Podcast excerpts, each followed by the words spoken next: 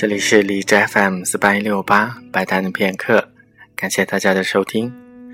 在今天的节目里，将要为大家介绍的是一支大提琴作品，由德国作曲家马克思·布鲁赫所写的《科尔尼德莱》。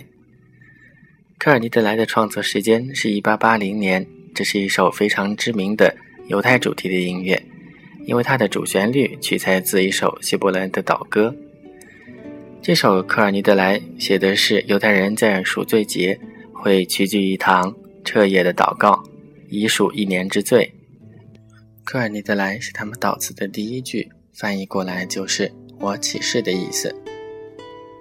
虽然作者马克思·布鲁赫并不是犹太人，也不是犹太教徒，但是他所写的这首《科尔尼德莱》却显得异常的庄严、虔诚以及神圣。对此主题有兴趣的同学，可以去找一下肖复兴先生写的一篇散文，名字就叫《科尔尼德莱》。